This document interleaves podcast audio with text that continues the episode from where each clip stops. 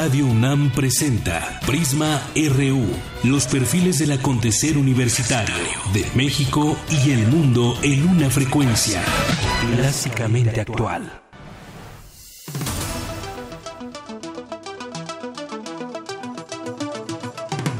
Muy buenas tardes, el reloj de Prisma RU marca la una de la tarde con dos minutos.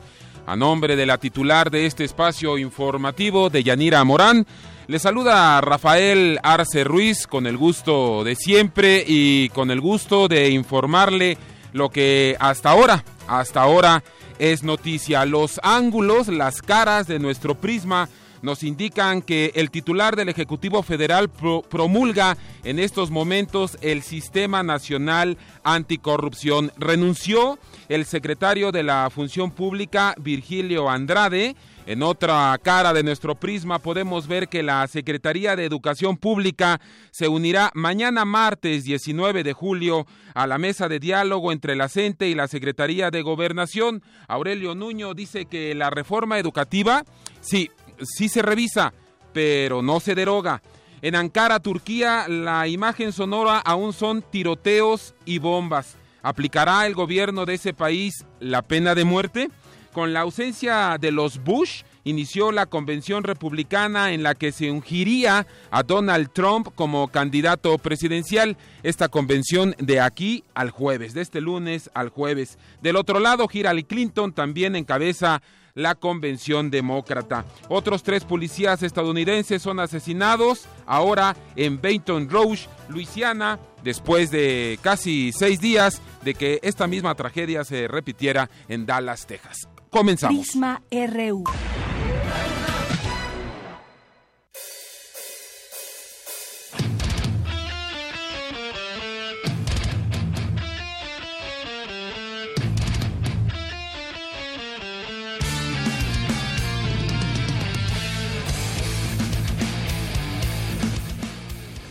Bueno, lo que ahora escuchamos, pues bueno, suena, suena pues a metal, ¿verdad? Suena fuerte, pero por desgracia, pues tenemos que hacer, tenemos que hacer mención de que, de que esta, esta rola, como dicen los jóvenes de hoy, esta música nos acompaña, es eh, la canción Garden of Stones, es eh, Jardín de, de Huesos, es la banda de heavy metal iraquí eh, formada, eh, Acros, Acrosicauda, Acrosicauda, bueno, esta banda que le gusta mucho a nuestro coordinador y a nuestro productor, formada en 2001, se le atribuye pues eh, a menudo el primer grupo de heavy, heavy metal iraquí. Y esto viene a colación precisamente por pues eh, bueno el intento de golpe de estado que se está viviendo allá en el Medio Oriente.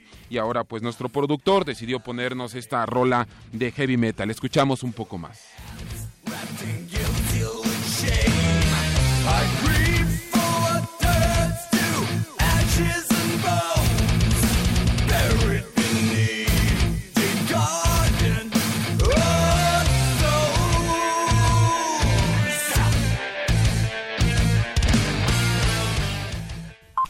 Portada RU. Cuando el reloj de Prisma RU marca la una de la tarde con cinco minutos, le damos a conocer las noticias más importantes. En México, 5% de la población infantil padece trastorno por déficit de atención.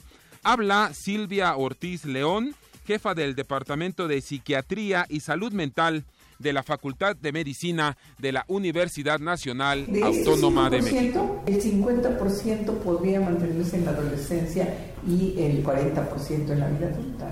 Van a consulta, pero ellos quisieran que todo se transformara de un día para otro y también piensan que solo con intervenciones terapéuticas, es decir, con algunas terapias podrían cambiar. No es así. Aquí el asunto tiene que ver con la etiología que es neurobiológica, entonces debe utilizarse tratamiento farmacológico. En, México la enfermedad periodental tiene una prevalencia del 70% y es uno de los padecimientos bucales más frecuentes en el mundo. Habla Ana María Fernández Presas, académica e investigadora de la Facultad de Medicina de la UNAM Y esta enfermedad va a afectar a los tejidos de soporte del diente, provocando infecciones en cavidad oral que van desde inflamación gingival hasta la destrucción de tejidos periodontales, llevando a la pérdida del hueso alveolar y finalmente la pérdida del diente. Normalmente se inicia con una inflamación gingival leve, con recesión de los tejidos y se, ve el cuello del diente y empieza a haber movilidad. Como participan bacterias anaerobias, hay un olor fétido. En pacientes, dijéramos, sanos sistémicamente, no se ve el cuadro tan dramático. Sin embargo, los, los, los factores como son el cigarro, la diabetes, factores sistémicos, agravan la enfermedad periodontal. Bueno, como le adelantábamos al principio de este esfuerzo informativo, el presidente Enrique Peña, el jefe del Ejecutivo, promulga en este momento el Sistema Nacional Anticorrupción.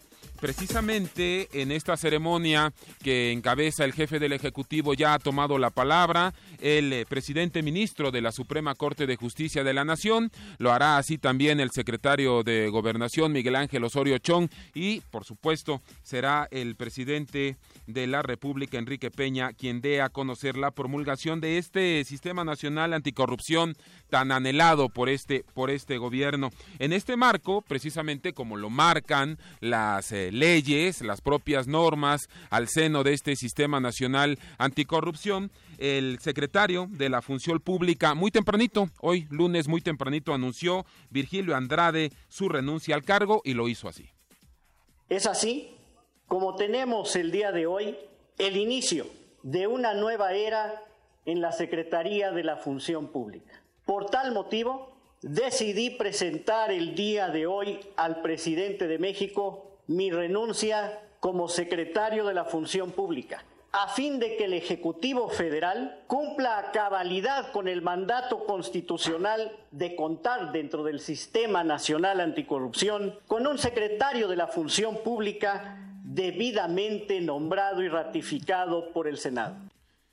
Ya de un color más amarillo y negro, del lado del Partido de la Revolución Democrática, le informamos que este fin de semana, pues bueno, los perredistas, la mayoría de los perredistas, recuerde usted que al seno de este partido hay varias tribus, no le gustan a los perredistas que se le digan tribus, sino varias fracciones, pues bueno, ya, ya eligieron a su nueva presidenta, es Alejandra Barrales, quien al tomar posesión de este cargo dijo lo siguiente.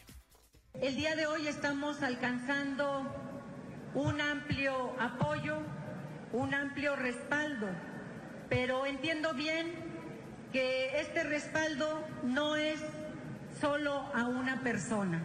Este respaldo amplio habla del interés, de la voluntad, del compromiso que tenemos los perredistas por salir adelante de una de las etapas más complicadas. Le bajan de tono la CEP y la CENTE. La coordinadora asegura que escuchará al secretario de Educación, Aurelio Nuño, en la mesa de diálogo. Ya se lo adelantábamos mañana martes 19 y este, el propio funcionario, acepta que la reforma educativa podría revisarse. El jefe de gobierno de la Ciudad de México, Miguel Ángel Mancera, acusa clausura, clausura indebida de verificentros por parte de la Procuraduría Federal de Protección al Medio Ambiente.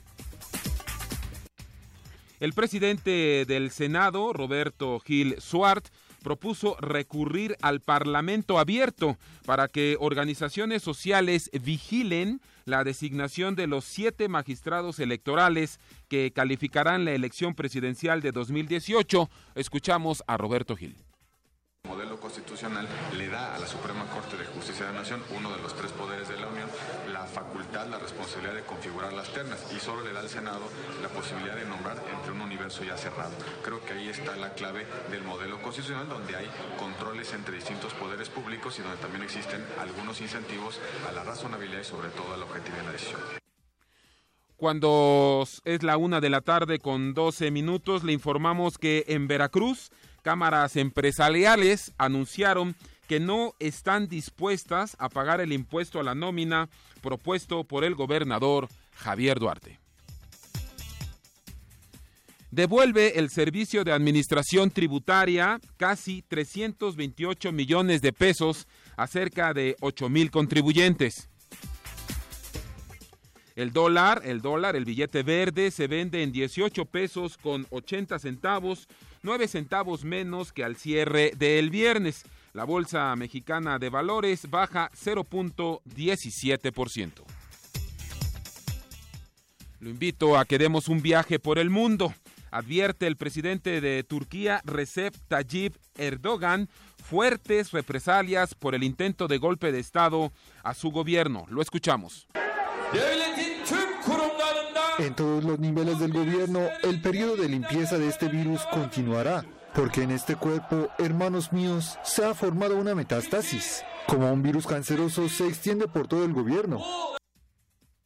Por cierto, estaremos en un enlace en vivo y en directo hasta Ankara, en Turquía, con Gaby Cano, nuestro coordinador de noticias. Néstor pudo localizarla para que nos narre un poco o un mucho de lo que ella pudo ver así a través de su ventana de su departamento. Gaby ya nos estará describiendo todo lo acontecido allá en Turquía, así es que no se vaya. Tenemos en primicia la descripción, la crónica de lo sucedido en la Plaza Central allá en Turquía. En más información internacional, inicia la convención del Partido Republicano en Cleveland. Luego del asesinato de tres policías en Luisiana, Estados Unidos, el presidente de esa nación, Barack Obama, convocó a la unidad social y a olvidar odios raciales. La retórica política suele estar más acalorada de lo usual y por eso es tan importante que todos, sin importar su raza o partido político o profesión, sin importar a qué organización pertenezcas. Cada uno ahora, enfoquémonos en palabras y acciones que puedan unir a este país en vez de dividirlo más allá de lo que ya está.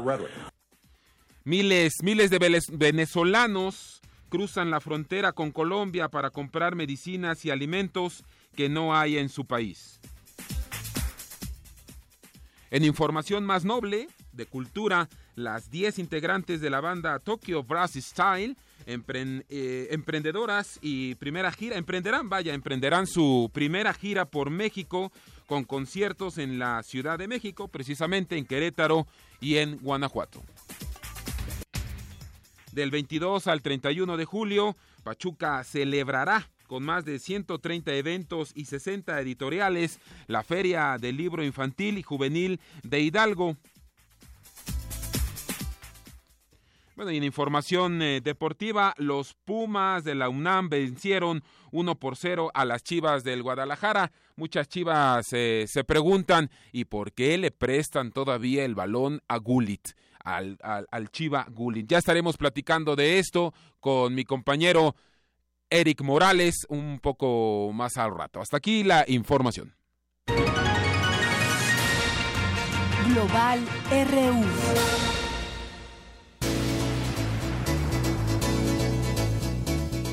Bueno, la imagen, la imagen sonora en Turquía sigue siendo de tiroteos, de bombas, de gritos, de tensión, de poder de entre los golpistas precisamente y los fieles al eh, presidente. Vamos con la nota de Euronews que nos actualiza precisamente la información. Al menos cuatro personas han muerto en Turquía en incidentes ligados a la purga ordenada por el gobierno tras el fallido golpe de Estado del pasado viernes. Uno de ellos ha tenido lugar junto al Tribunal Supremo en Ankara, donde han sido arrestados varios jueces. Un hombre ha sido abatido tras disparar contra los policías que vigilaban fuera del edificio. Nada más fracasar el golpe, las autoridades lanzaron una oleada de redadas en la que han sido detenidas más de 8.000 personas, la mayoría de ellas militares y jueces. 9.000 funcionarios del Ministerio del Interior han sido despedidos. El gobierno turco acusa al clérigo Fethullah Gulen de estar detrás de lo ocurrido. Este lo niega desde su exilio en Estados Unidos y replica. Cada vez parece más claro que ha sido un golpe ficticio. Los líderes políticos importantes que en cualquier asonada militar son puestos inmediatamente bajo custodia no fueron molestados ni perseguidos. Los edificios bombardeados estaban vacíos. Hubo gente que disparó contra civiles inocentes y los tanques desplegados no hicieron nada. Esta no es la imagen de un golpe auténtico. El último balance de víctimas del golpe habla de 308 muertos entre militares, policías y civiles. Ankara especula con la posibilidad de restablecer la pena capital, que fue abolida hace 14 años.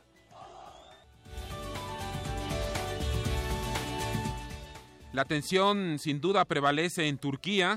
Si bien no se concretó el golpe de Estado por parte de un grupo de las fuerzas militares, los enfrentamientos entre los fieles al presidente Recep Tayyip Erdogan y los golpistas continúan como desde el pasado viernes. La imagen sonora, ya le comentábamos, es la misma. Aún se alcanzan a escuchar bombas, disparos. Hace cuatro días el miedo acompaña a los turcos. Sin importar las consecuencias, la gente, la gente sale a las calles a hacer sentir su voluntad, a expresar su desacuerdo con el intento de golpe de Estado, a defender lo que consideran es suyo.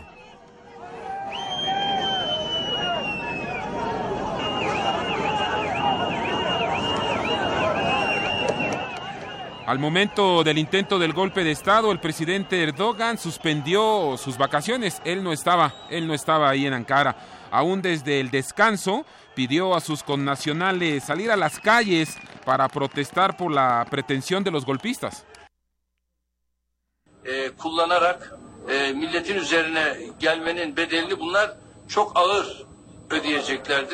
Ve bu konuda gerek Cumhurbaşkanı olarak gerek Başbakanımız, hükümetimiz olarak En este mensaje el presidente turco llamaba a su gente, a sus connacionales, salgan, salgan a las calles a defender lo que es suyo, salgan a las calles a defender la plaza que nos pertenece. Ya de regreso a Turquía, asistió al funeral de un amigo suyo y del hijo de este de apenas 16 años de edad, también víctimas de la revuelta social. Por encima de sus lágrimas y dolor, Recep Tayyip lanzó la advertencia de que erradicará al virus que corroe a las instituciones del Estado y de ser necesario, esa fue la advertencia del presidente turco, restablecerá la pena de muerte. Esta declaración del presidente turco, esta declaración ya provocó inconformidad, particularmente en Alemania, en los países de la Unión Europea, toda vez que Turquía pues pretende, pretende pertenecer a la Unión Europea, pero le dicen no, con este tipo de pretensiones de restablecer la pena de muerte, no tienes cabida en la Unión Europea. Y precisamente hacemos enlace precisamente haremos enlace en unos, en unos minutos más con Gaby Cano. Gaby Cano, una mexicana que se encuentra precisamente en Ankara. Eh, Gaby, ¿estás, eh, ¿estás exactamente en Ankara? Gaby, te saludo. Muy, muy buenas noches para ti. Buenas noches. Bueno, estoy en Estambul. De acuerdo. ¿Cuál, ¿Cuál es, Gaby, cuál es, a reserva de que platiquemos qué hace una mexicana en Estambul? Que, pues bueno, por supuesto puede hacer muchas cosas, eh, entre académicas y, de diversión y demás. Eh, ¿qué, es, ¿Qué es lo que tú pudiste sentir, eh, Gaby? ¿Qué es lo que tú viste desde el pasado viernes allá en Turquía? Bueno, primero que todo, eh, es una comunidad importante la de mexicanos aquí, no es tan grande, pero somos alrededor de 180 mexicanos, la mayoría estamos en Estambul. Yo estoy aquí trabajando con refugiados, eh, entrenándoles en medios. Eh, bueno, desde el viernes lo que ha pasado, ha pasado todo muy rápido, entonces de cierta manera todavía no terminamos de entender la magnitud de lo que ha ocurrido y de lo que pudo ser hemos eh, estos últimos este estos dos últimos días han sido un tanto extraños porque bueno usted ustedes han ido informando las cosas que han pasado aquí después de, que nos anunciaron que esto era un golpe de estado y después dictaron ley marcial y que teníamos que quedarnos en nuestras casas eh, empezaron muchas dudas empezamos estamos todos conectados todos los latinoamericanos que estamos viviendo aquí por diferentes redes sociales y y empezamos a informar entre nosotros, ¿saben? Están pasando esto, estoy viendo que ocurre esto. Eh, de hecho, uno de los mexicanos fue el primero que nos avisó que habían tomado CNN Turk, que era la única, eh, la única red de noticias que estaba transmitiendo en Turquía. Pero de pronto, eh, después de que el presidente Erdogan, a través de las mezquitas, a través de los imanes, abren, abren los, los altavoces para pedir a la gente que salga a las calles para defender la democracia yo creo que ese fue un punto crucial y es el momento en el que nos sentimos más eh, inseguros, porque finalmente era pedirle a un pueblo que está desarmado que fueran a enfrentarse a, un ejército con armas poderosas. Y, pero bueno, ah, aquí las opiniones han sido variadas entre, entre los amigos turcos. Unos están completamente en pro del presidente Erdogan, otros están completamente en contra, otros están completamente a favor de un golpe de Estado. Y y siempre aún un, un ambiente de confusión, ¿saben? Aún está todo muy confuso y lo que hemos optado es por esperar y vamos a ver cómo van desarrollándose los, los siguientes días. Puedo decir que hoy y ayer ha estado súper tranquilo todo, la gente está normal en las calles y la vida sigue como si no hubiera pasado nada. Bueno, eso, eso, eso quizá eh, eh, en Estambul tenemos reportes. ¿O qué reportes tienes tú?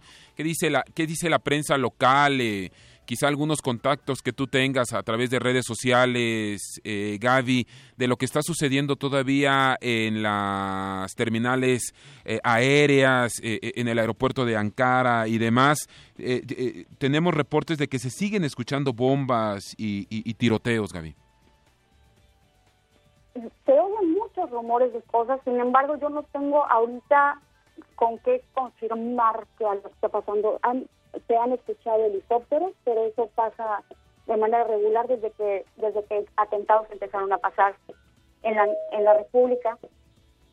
Eh, y, pero mira, lo que lo que sí lo que sí nos ha impactado es eso, eh, la actitud de la gente. Es un país que está completamente dividido, es un país que la mitad, la mitad del país ama al presidente Erdogan, la otra mitad no está con el presidente Erdogan, la mitad del país quisiera volver a vivir en una especie eh, de burbuja como vivían en el imperio otomano, otros quieren ir progresar hacia Occidente y ser parte de la Unión Europea. Y eso es lo que yo veo que está pasando en, esta, en, esta, en, este, en este país ahora. Es un encontronazo, es una nación que está dividida. Y todos conocemos la, importancia de Turquía en, el, en, todo el panorama geopolítico, con todos los conflictos con los que ha tenido que enfrentarse, que está involucrado directamente con los más importantes actualmente, ¿no? en la guerra con Irak, lo que ha pasado con Rusia, eh, lo que tiene eh, los conflictos con los grupos radicales, entonces, ah. eh, Gaby. Lo que yo vi que pasó en este tiempo es que la gente salió a apoyar a la persona que ellos creen que es el gran salvador y es el único que puede sostener a esta nación. Gaby. Gaby, ¿me escuchas? al final el presidente Erdogan logró ser un héroe. Gaby. Gaby, ¿qué sabes, qué sabes de, del resto de los mexicanos? ¿Cómo están tus amigos, eh, su familia y demás? ¿Qué sabes de la comunidad mexicana? Estamos, muy comunicados. La embajada hace un muy buen trabajo. Nosotros en esta ocasión tardaron un poquito en contactarnos, pero es natural porque nadie esperaba lo que estaba pasando.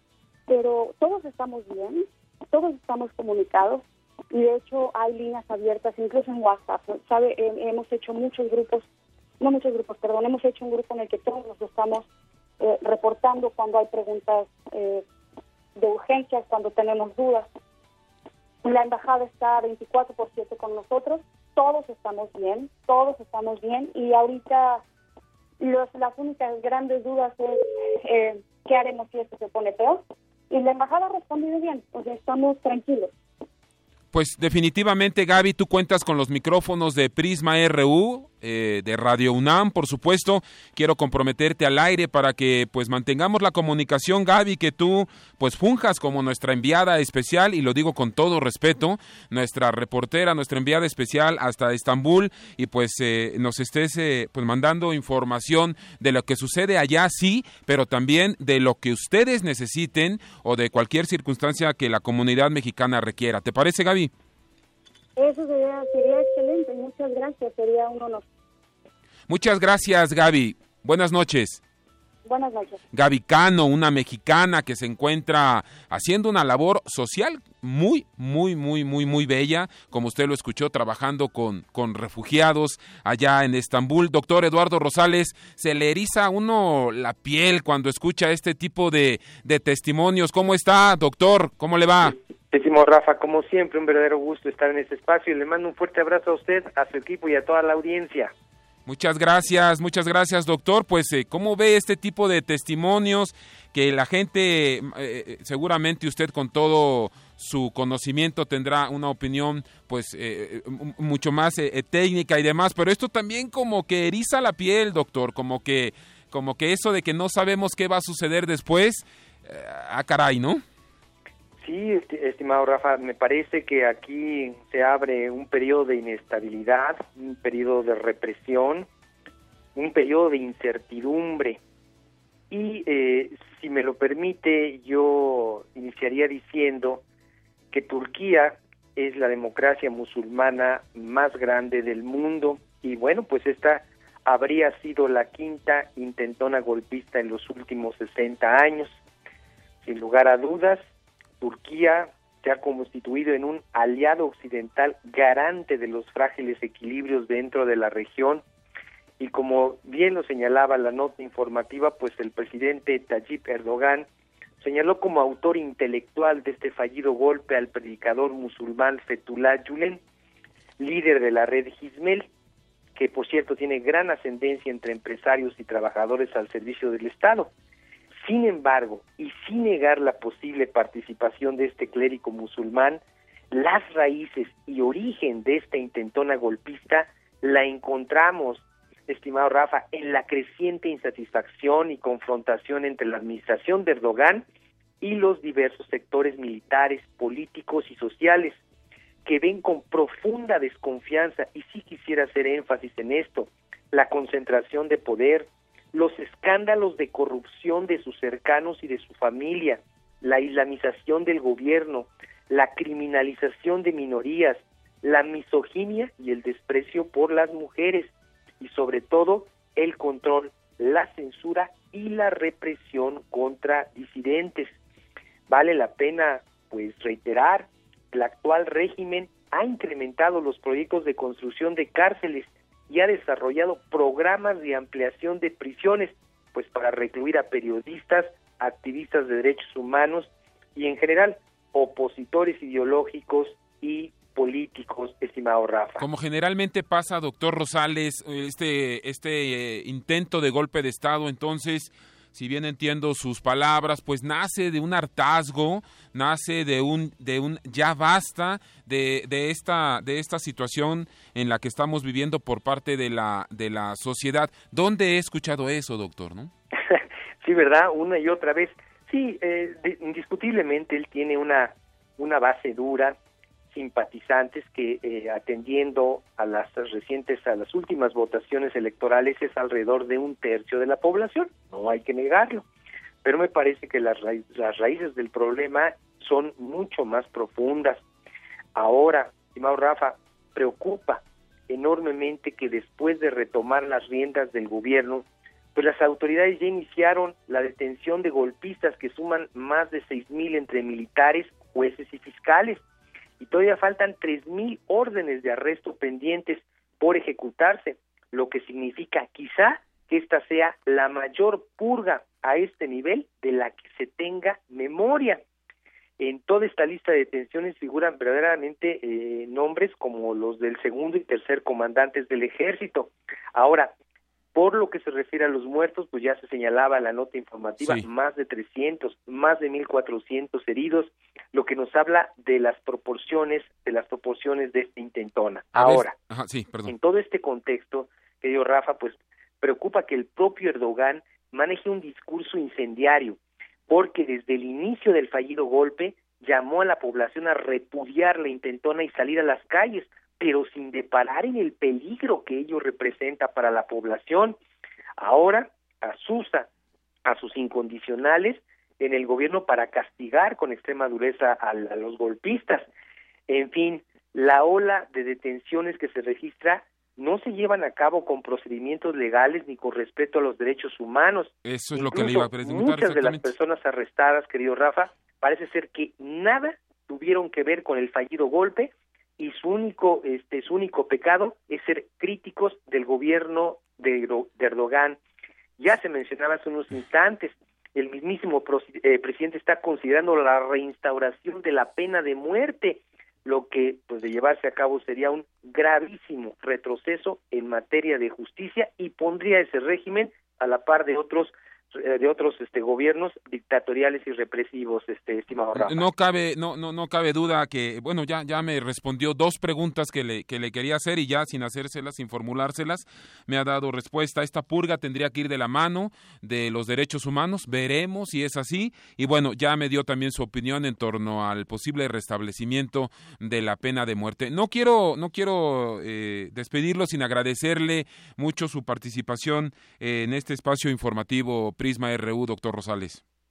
Estimado Rafa, estamos a la orden y de nueva cuenta un abrazo para usted, para su equipo y desde luego para su muy informada audiencia. Es el doctor, eh, muchas gracias doctor, es el doctor Eduardo Rosales de la Facultad de Estudios Superiores Acatlán de la UNAM. Vamos a una pausa y volvemos cuando el reloj de Prisma RU marca la una de la tarde con 33 minutos. Queremos conocer tu opinión. Síguenos en Twitter como arroba PrismaRU. Para nosotros, tu opinión es muy importante. Síguenos en Facebook como PrismaRU. La noche es para la resistencia. Los viernes para celebrar la vida. ¿Cómo empiezas el fin de semana? En resistencia modulada queremos saber. La radio brújula para las noches de viernes. Haz que tu fiesta suene en el cuadrante. Todos los viernes 23 horas por el 96.1 de FM. Radio UNAM. El rito comienza en el escenario. Los sonidos emergen, deambulan por el recinto se cuelan en los oídos y estremecen los sentidos. Festival Intersección. los encuentros sonoros de Radio UNAM. Todos los viernes a las 21 horas en vivo desde la sala Julián Carrillo. Escúchalos a través del 96.1 de FM, www.radiounam.unam.mx o ven a Adolfo Prieto 133 Colonia del Valle, cerca del Metrobús Amores. La entrada es libre. Prisma RU. Un programa con visión universitaria para el mundo. Campus RU.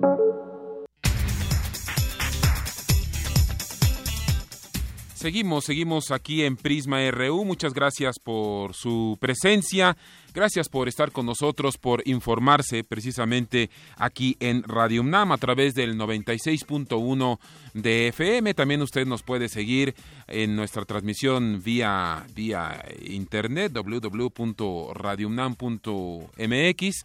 Lo estamos precisamente esperando. Vámonos con mi compañero Jorge Díaz. Él nos tiene información universitaria. Jorge, ¿cómo estás? Muy buenas tardes. ¿Qué tal? Buenas tardes. Buenas tardes al auditorio. La falta de información en las mujeres embarazadas es una constante en muchos sectores de nuestra sociedad. Esto ha provocado que proliferen presuntos métodos alternativos que evitarían el dolor propio de un parto.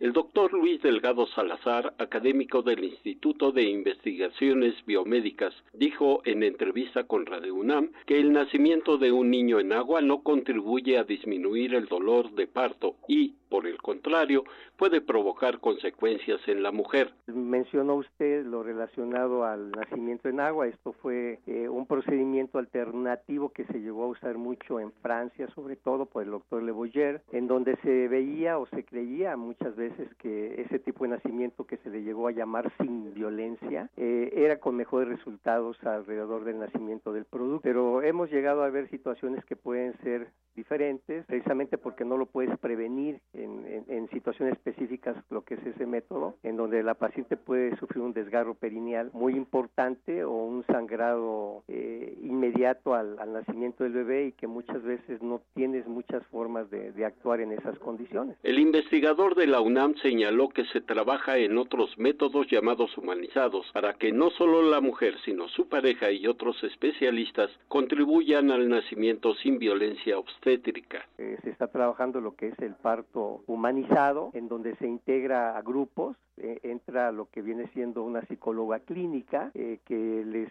les, les va a todo el proceso de cada trimestre del embarazo e incluso en técnicas de alimentación al recién nacido, lo que es la lactancia materna, pero también se involucra al, al esposo a la pareja de, esa mujer para que sepa y acompañe a, la, a, su esposa en los ejercicios que se deben de hacer. Ejercicios de respiración de posición de la embarazada para estar más cómoda, así como el cuidado de la alimentación para sobrepeso, incluso en el producto, son factores que facilitan el parto. Delgado Salazar dijo que, a pesar de las campañas de educación, muchas mujeres no acuden a las instituciones de salud para revisiones periódicas y acuden al médico solo cuando presentan dolores de parto o cuando sienten que corren peligro por algún síntoma. Desafortunadamente también hay un número creciente de mujeres que no tienen el control prenatal y de hecho acuden al hospital ya porque tienen contracciones dolorosas o ya están vías de nacimiento sin haber recibido ninguna información previamente de todo lo que puede suceder en un trabajo de parto. Hasta aquí mi reporte, esta es la información que yo tengo. Muchas gracias, Jorge, Jorge Díaz, nuestro compañero reportero. Y ahora vamos contigo, Toño Quijano. ¿Qué nos tienes? Buenas tardes. Las quemas agrícolas constituyen una de las principales causas de incendios forestales en México. Al respecto, habla la doctora Lilia de Lourdes Manso Delgado, del Instituto de Geografía. El fuego en sí es una herramienta indispensable para las actividades agropecuarias en, en, México, pero si no se realiza con cierto cuidado y a ciertas horas del día, considerando las condiciones de viento y demás, pues se pueden convertir en incendios muy grandes. A decir de la especialista, podría haber una relación entre estas quemas y la contaminación del aire. Las quemas agropecuarias también juegan un papel importante, porque si bien los incendios de gran relevancia se pueden presentar en algunos años y en algunas, algunos estados, en México, de acuerdo a las cifras realizadas por un censo agropecuario, se queman 20, 30 o 40 veces más superficie por actividades agropecuarias que los mismos incendios forestales. Entonces, las mismas quemas agropecuarias estarían en un momento dado incidiendo o participando, contribuyendo también a los aspectos de, de contaminación del aire. Para el doctor Víctor Barradas del Instituto de Ecología, es necesario replantear estas costumbres ancestrales. Yo creo que tenemos que transformar esto. No podemos seguir viviendo con, con los mismos paradigmas de hace 500 años y, y, seguir explotándolos y haciéndolo del mismo modo. Esto lo hacían desde antes de la época prehispánica. Entonces, ahorita ya la, la, forma de cómo se lleva a cabo todo esto es mucho más este peligroso porque podríamos decir que pueden ser desde este punto de vista incendios inducidos, ¿no? México tiene dos temporadas de incendios forestales. La primera, que inicia en enero y finaliza en junio, abarca la zona centro, norte, noreste, sur y sureste del país. La segunda, que inicia en mayo y termina en septiembre, afecta a la zona noroeste. De acuerdo con la Comisión Nacional Forestal, desde enero de 2005 a febrero de 2016, más de 3 millones de hectáreas han sido afectadas por incendios, en su mayoría provocados por el ser humano. Hasta aquí la información. Buenas tardes. Muchas gracias, Toño Quijano, con información relevante. En verdad, ahora vamos contigo, contigo, Vicky. ¿Cómo estás? Muy buenas tardes. Buenas tardes, te saludo al igual que el apreciable auditorio de Prisma RU. Esta es la información. Los youtubers se han convertido en un fenómeno de las redes sociales, pero hay otra comunidad virtual que también ha ganado presencia y relevancia.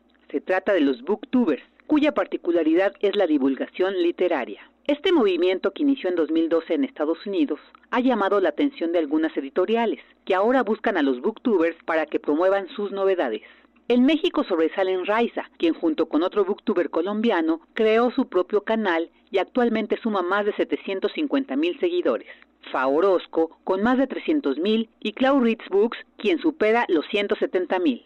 Al analizar el tema, el maestro Raúl Luna de la Facultad de Estudios Superiores Aragón dijo a Radio UNAM los booktubers. Es gente que se dedica justamente a leer libros, a adaptar una crítica. Algunos me gustarán más que otros, por supuesto, pero vamos, todos están haciendo esta parte de comunicación desde un canal muy particular que es el propio. Eso es lo que me gustaría enfatizar. Vamos, el conocimiento está ahí. Yo creo que estamos migrando justo esta tendencia, nos la marcaban hace un par de años, que íbamos a estar migrando más en la parte de video. Por eso se ha dejado un poquito el blog. Recordemos que hubo mediciones de blogs hace unos 10 años y nos indicaban que nada más entre la Ciudad de México, Guadalajara y Monterrey éramos cerca de 100.000 blogueros, ¿no? Y cada vez estamos migrando más a imágenes, lo que priva hoy por hoy, en los celulares, en todos lados estamos viendo videos todo el tiempo y los booktubers han encontrado un canal a través del cual se pueden comunicar con la gente, a través del cual pueden tener un feedback, una retroalimentación, con base en la cual pueden hacer mejores críticas o leer libros que realmente la gente está esperando que lean y que ellos les platiquen un poco cuál fue su experiencia.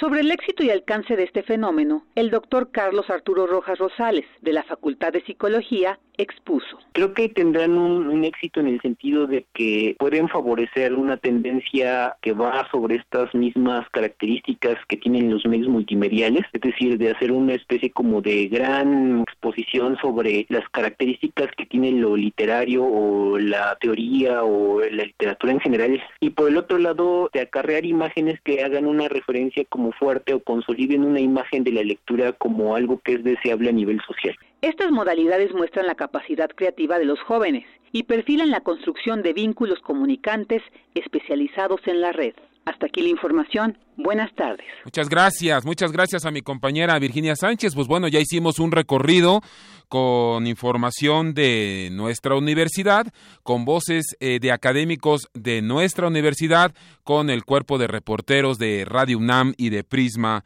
y de Prisma RU. Muchas gracias a, nuestros compañeros reporteros. Y bueno, eh, como en otros temas, como se lo informamos desde el inicio de, Prisma RU, en ese momento, precisamente hace 44 minutos que iniciamos ya este esfuerzo informativo, el presidente presidente Enrique Peña Nieto, el eh, ministro presidente de la Suprema Corte de Justicia de la Nación y funcionarios del gobierno federal, pues encabezaban, eh, encabezaron eh, la promulgación del Sistema Nacional Anticorrupción. Incluso Incluso antes de iniciar esta, esta ceremonia, el presidente Enrique Peña Nieto tuiteó, eh, es una nueva etapa para la democracia y el Estado de Derecho en México. Hoy es un día de la mayor relevancia para nuestro país. Pero, ¿y usted? ¿Y usted qué opina de este Sistema Nacional Anticorrupción?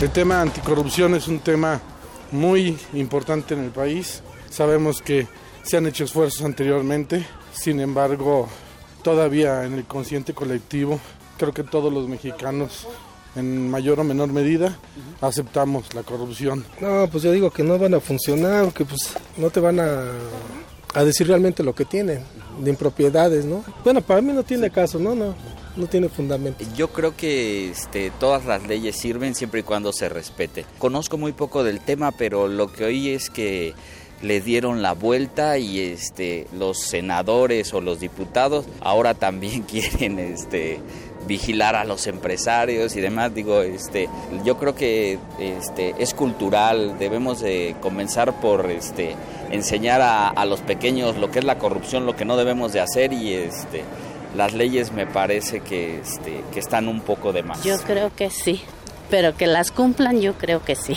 Pues yo creo que no, pues por la corrupción que se vive hoy en día, ¿no? No, no creo porque realmente no están atacando el problema de fondo, nada más es un es como que burocratizar burocratizar el, el tema. Y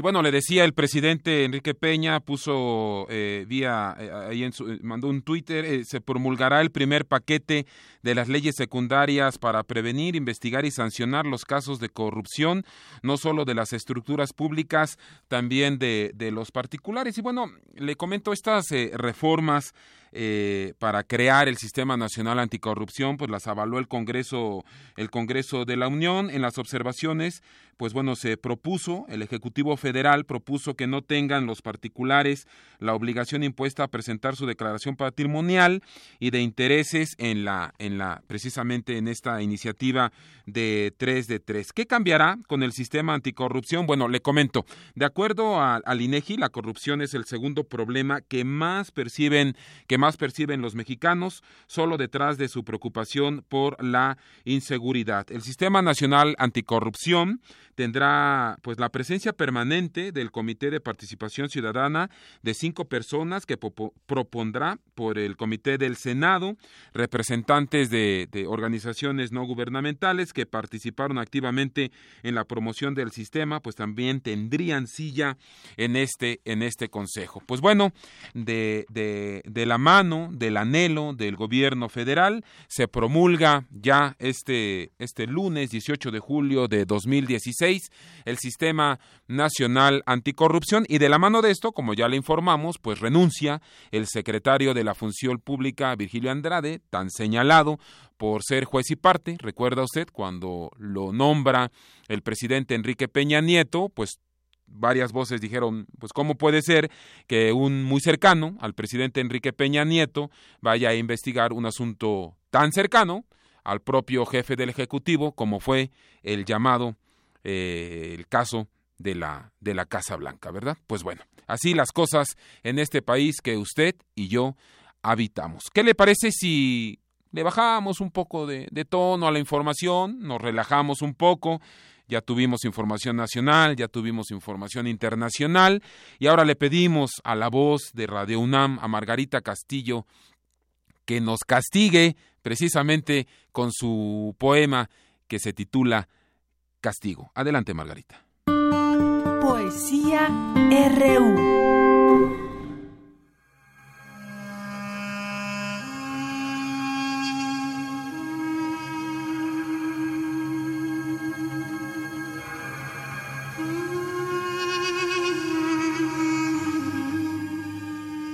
Aquí los delitos son muchos, pero el castigo es único, siempre idéntico.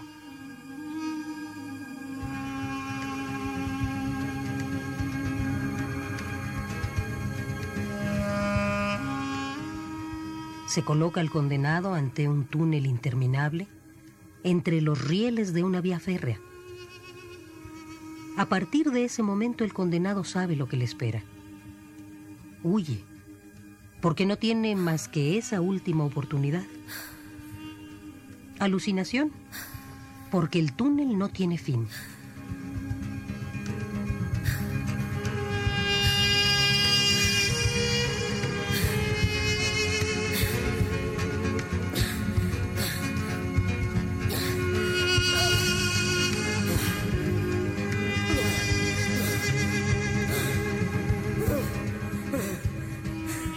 Condenado corre hasta perder el aliento y después la vida.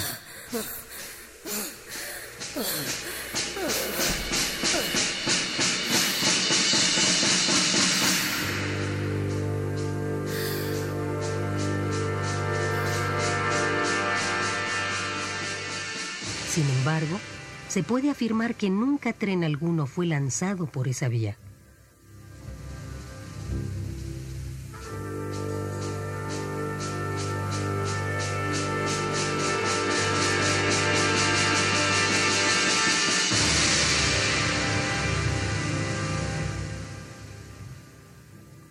Castigo.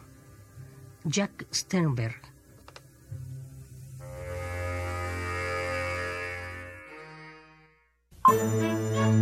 Arte y cultura. Ojalá siempre nos castigaran de esa forma, ¿no, Arturo? Ojalá siempre nos castigaran con poesía en la voz, por supuesto, de Margarita Castillo. Ahora, ahora precisamente hago enlace con otra pieza fundamental de este esfuerzo informativo de Prisma RU, Otto, Otto Cázares. Eh, Otto, eh, pues eh, tú también castíganos con tu conocimiento, con tu sapiencia. háblanos algo sobre las trasímacas, trasímacos, lo dije bien, defensores. Sí, bien, trasímacos. trasímacos, defensores del canallismo. Del canallismo. ¿De qué se trata, Otto, por favor? Bueno, pues les cuento. En primer lugar, te saludo. Para ti es un gusto para mí saludarte y compartir este espacio radiofónico contigo, Rafael y sin duda se nos han venido encima como si fuera lava volcánica, una ciudad desprevenida, una importante cantidad de acontecimientos. Acontecimientos en el sentido en el que hablamos de acontecimiento en estas cartografías, es decir, acontecimientos como los define Slavoj Žižek, algo que sucede y entrevemos en un compartimiento de un tren que viene a toda velocidad y en sentido contrario. Pasa de largo y nos deja preguntándonos, ¿qué vi? ¿Vi lo que vi? Se nos vino encima lo de Niza, se nos vino encima lo del fallido intento del golpe de Estado en Turquía y se vino encima el umbral de la ley anticorrupción. Y precisamente tomando como pretexto esta última, la ley anticorrupción, yo quisiera urdir una reflexión eh, que haga eco de los pensamientos esbozados la semana pasada y que se engarce a esta reflexión sobre los trasímacos que voy a tratar de explicarles en la medida de mis posibilidades. Eh, probablemente todos estén familiarizados, en menor o en mayor medida, desde luego, con las obras de Platón. Eh, como se sabe muy bien, Platón quiso ser dramaturgo en su primera juventud. Él quería escribir tragedias como las de Esquilo, como las de Sófocles, como las de Eurípides. Y cuando era muy joven, Platón tuvo como maestro al sabio Sócrates, que era un filósofo de la ciudad de Atenas y que precisamente la misma ciudad de Atenas condenó a la muerte, mandando a que eh, tomara veneno acusado de descreer de los dioses.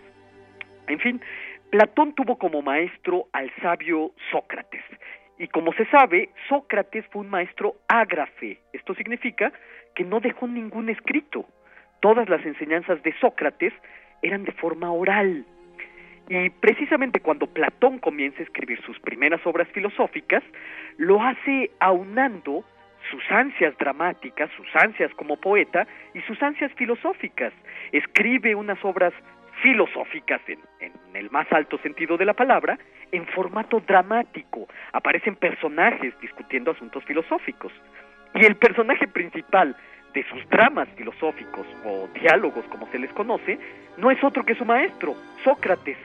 Y así sucede en casi todas sus obras, en el Fedro, en el Timeo, en el Critias, en el Fedón, etcétera, etcétera.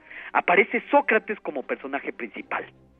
La República es una de las obras más importantes de Platón y una de las más comentadas también. Aparece, por supuesto, Sócrates como personaje principal. Y la República es la construcción teórica, filosófica, de una ciudad ideal.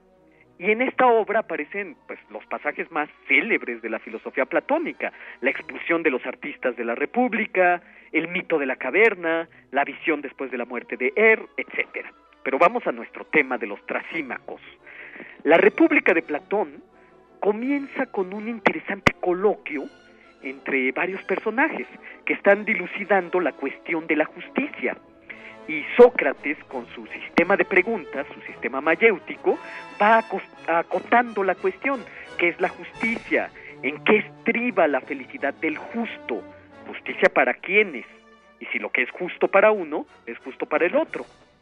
Entre los personajes que están dilucidando el tema de la justicia, se encuentra un individuo de nombre Trasímaco. Trasímaco intenta imponer sus puntos de vista acerca del tema de la justicia de manera un poco osca, de una manera un tanto grosera inelegante. Y pues, lo que es muy cierto es que sus puntos de vista groseros, polémicos, introducen la sal y la pimienta, por así decirlo, en el tema de la justicia. Porque Trasímaco dice, yo sostengo que la justicia no es otra cosa que el interés del más fuerte. Sí. En todos los estados, dice Trasímaco, la justicia es la representación del interés del poderoso. Todo aquel que reflexione detenidamente la justicia, dice Trasímaco, se dará cuenta de que la justicia es el interés del más fuerte. Ah, imagínense. Sí. Hasta aquí el ámbito crítico de Trasímaco, de Trasímaco no está del todo falto de razón. Pero luego Trasímaco continúa argumentando y va estropeando sus argumentos. Sí. Obedecer, dice, a los que gobiernan es justo, dado que ellos son los más fuertes. Es de ley ejecutar lo que dictan los poderosos y todos los que se someten a los poderosos son sus súbditos. Así dice Trasímaco. Hay que decir aquí, Rafa, que mm, muchos autores de teoría política beben de las fuentes de Trasímaco más que de las fuentes de Sócrates.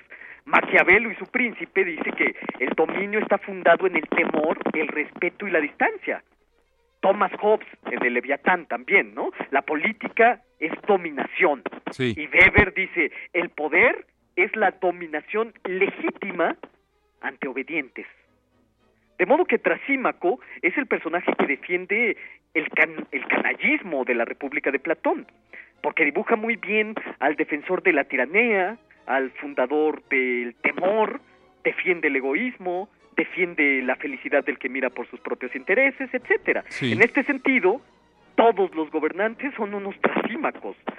Y eh, para terminar mi comentario, Sí. eh, voy a decir que una norma es justa cuando se halla en un equilibrio precario, sin lugar a dudas es precario, toda norma está en una cuerda floja, entre varias definiciones de felicidad. Lo que me hace feliz a mí no te hace feliz a ti. Debe haber entonces un punto de equilibrio. Y no hay que apresurarnos a celebrar este sistema anticorrupción, porque como ley puede ajustarse muy bien a la definición de justicia según Trasímaco. Veamos y critiquemos su desenvolvimiento.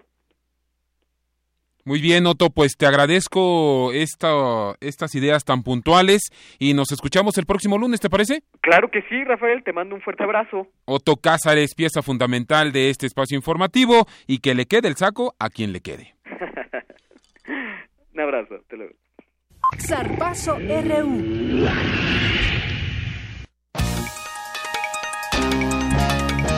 Explícame, por favor, Eric Morales, explícame por qué le dan el balón. Yo no soy Chiva, no soy Puma, aclaro, no soy apartidista. ¿Por qué le regalan el balón, le dan el balón al Gullit a sabiendas de que las falla, Eric? ¿Cómo estás, Eric? Buenas tardes. ¿Qué tal, Rafael? Buenas tardes, amigos de Prisma RU.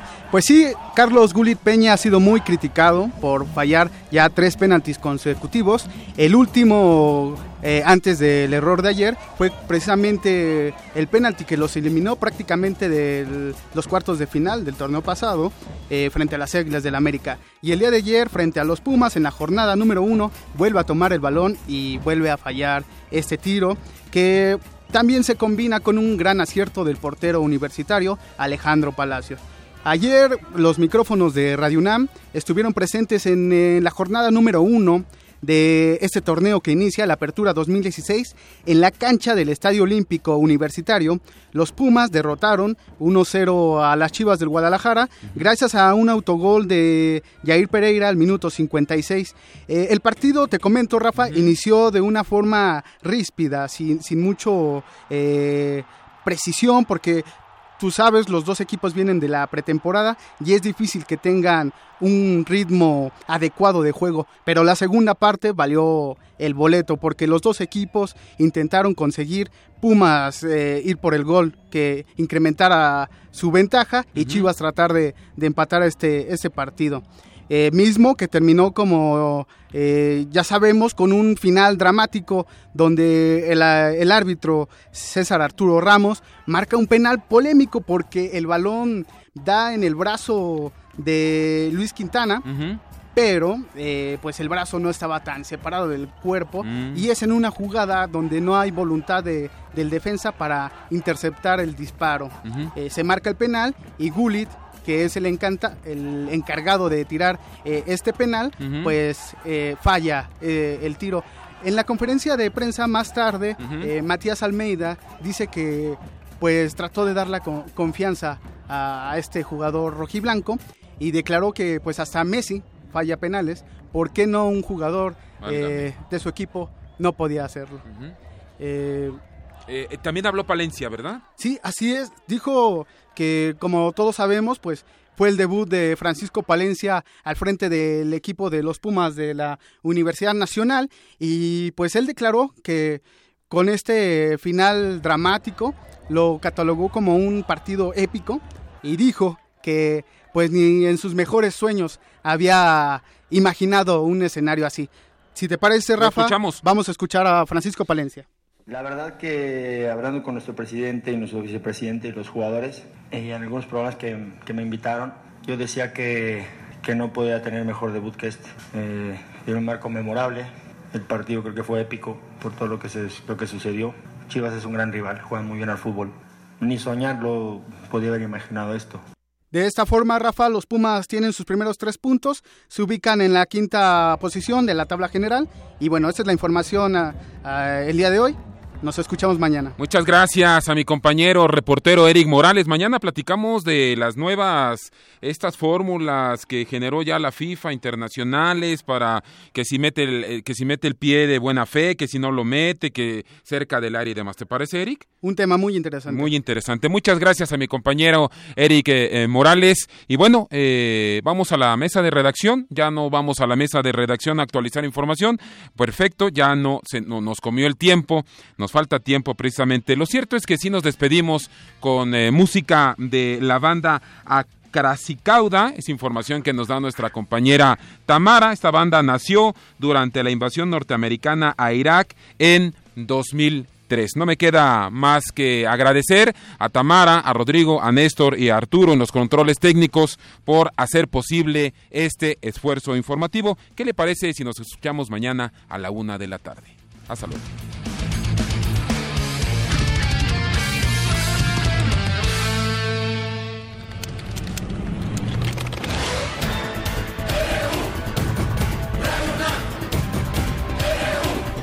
Prisma RU, los perfiles del acontecer universitario de México y el mundo en una frecuencia. De lunes a viernes, de 1 a 2 de la tarde. Radio UNAM, clásicamente informativa.